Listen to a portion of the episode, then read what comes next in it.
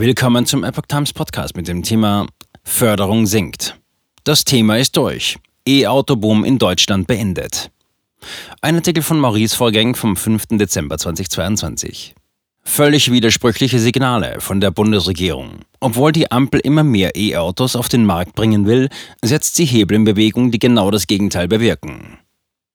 15 Millionen Elektroautos will die Bundesregierung bis 2030 auf die Straßen bringen. Mit der geplanten Senkung der staatlichen Förderung im kommenden Jahr entfernt sie sich allerdings von diesem Ziel, anstatt ihm näher zu kommen. Bereits in diesem Jahr ist die E-Auto-Zuwachsrate an voll- oder teilelektrisch betriebenen Fahrzeugen deutlich eingebrochen. Das Center Automotive Research, CAR, geht anhand einer neuen Studie, die der Epoch Times vorliegt, davon aus, dass der Markt in den kommenden zwei Jahren sogar deutlich schrumpfen werde. So erlebte die Branche in den Vorjahren hierzulande einen regelrechten Boom mit zweistelliger Wachstumsrate. Aktuell liege diese nur noch bei 4,5 Prozent. 2023 und 2024 dürfte der Markt sogar deutlich schrumpfen, also in den negativen Bereich fallen. Die Verkäufe sollen sich demnach in den kommenden zwei Jahren im Vergleich zur diesjährigen Absatzzahl sogar halbieren. Das betrifft laut dem Handelsblatt reine Elektroautos wie auch Plug-in-Hybride. Die Autohersteller würden dann im Jahr 2023 nur noch 484.000 und im Jahr darauf 363.000 Fahrzeuge ausliefern können. Ebenso dürfte laut der Studie dann der Marktanteil der E-Autos wieder deutlich geringer werden, von derzeit 27 auf 12 Prozent. In Deutschland kündigt sich für das Elektroauto eine Dürrezeit an, sagte Car-Direktor Ferdinand Dudenhöfer. Reduzierung der Förderung. Ein Grund für diese Trendwende ist nicht zuletzt die geplante Reduzierung der staatlichen Zuschüsse für den Kauf eines Elektroautos ab 2023. Den Plänen der Bundesregierung zufolge soll sich laut dem ADAC die Förderung für elektrische Fahrzeuge ab 1. Januar 2023 nur noch auf Kraftfahrzeuge konzentrieren, die nachweislich einen positiven Klimaschutzeffekt haben. Konkret bedeutet dies, dass dann nur noch Batterie- und Brennstoffzellenbetriebene Fahrzeuge mit dem staatlichen Umweltbonus gefördert werden.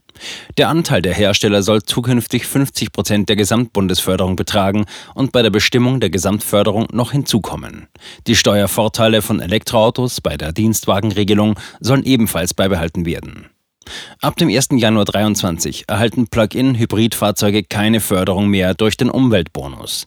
Und ab dem 1. Januar 2023 beträgt der Bundesanteil der Förderung für batterieelektrische Fahrzeuge und Brennstoffzellenfahrzeuge mit Netto-Listenpreis bis zu 40.000 statt 6.000 Euro dann 4.500 Euro, mit einem Netto-Listenpreis zwischen 40.000 und bis zu 65.000 Euro statt 5.000 nur noch 3.000 Euro. Elektrofahrzeuge ab einem Kaufpreis von mehr als 65.000 erhalten weiterhin keine Förderung. Ab dem 1. September 2023 soll die Förderung auf Privatpersonen beschränkt werden. Eine Ausweitung auch auf Kleingewerbetreibende und gemeinnützige Organisationen wird derzeit noch geprüft. Ab dem 1. Januar 2024 beträgt der Bundesanteil der Förderung für batterieelektrische Fahrzeuge und Brennstoffzellenfahrzeuge mit Netto-Listenpreis bis zu 45.000 Euro nur noch 3.000 Euro. Und ab 1. Januar 2024 erhalten Fahrzeuge mit einem Netto-Listenpreis über 45.000 Euro keine Förderung mehr. Kaum mehr rentabel.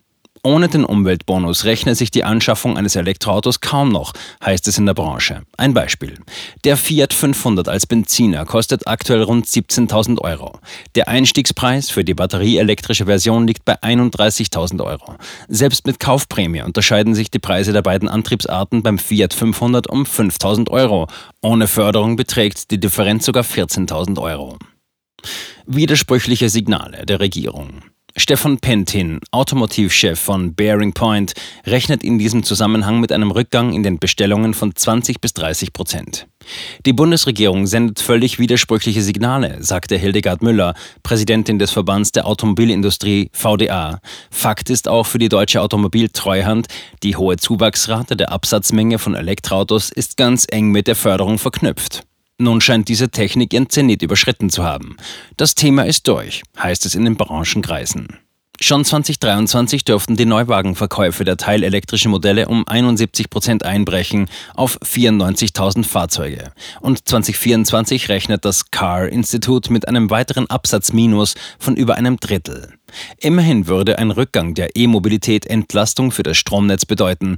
Die Gefahr von Stromausfällen würde sich deutlich reduzieren. Die Bundesnetzagentur hatte wegen der möglichen Überlastungen des Stromnetzes bei anhaltend hohen Absatzmengen von E-Autos bereits eine mögliche Regulierung des Lademanagements in Betracht gezogen. Zum 1. Januar 2023 sollte diese in Kraft treten. Dabei sei rechtlich auch eine verpflichtende Lösung möglich. Ungebremst. Chinas E-Autoboom hält an. Anders als in Deutschland setzt sich der E-Autoboom in vielen Industrienationen wohl auch in den kommenden Jahren fort. Im Jahr 2021 sind weltweit rund 17,4 Millionen Elektro-Pkw auf den Straßen gewesen. Das Land mit den meisten Elektroautos weltweit ist China. 2021 sind dort 8,25 Millionen, also fast die Hälfte aller E-Autos zugelassen gewesen. Der E-Auto-Marktanteil betrug dort 20 Prozent. Laut Prognosen werden Automobilkonzerne wie etwa Tesla oder VW im Jahr 2023 rund 13 Millionen E-Autos im Reich der Mitte produzieren. Das ist deutlich mehr als in Deutschland und den USA zusammen. Die Herstellungskosten von E-Autos übersteigen die von Verbrennern derzeit noch deutlich. Primärer Preistreiber sind hier die Batterien, da die Industrie für deren Herstellung seltene Erden benötigt. Die Vormachtstellung Chinas in der E-Mobilität ist im Bereich der Produktion von Batterien noch ausgeprägter. Laut einer Prognose wird China im Jahr 2025 Batterien mit einer Gesamtkapazität von über 600 Gigawattstunden herstellen. In Europa und den USA zusammen werden es im gleichen Zeitraum voraussichtlich 450 Gigawattstunden sein.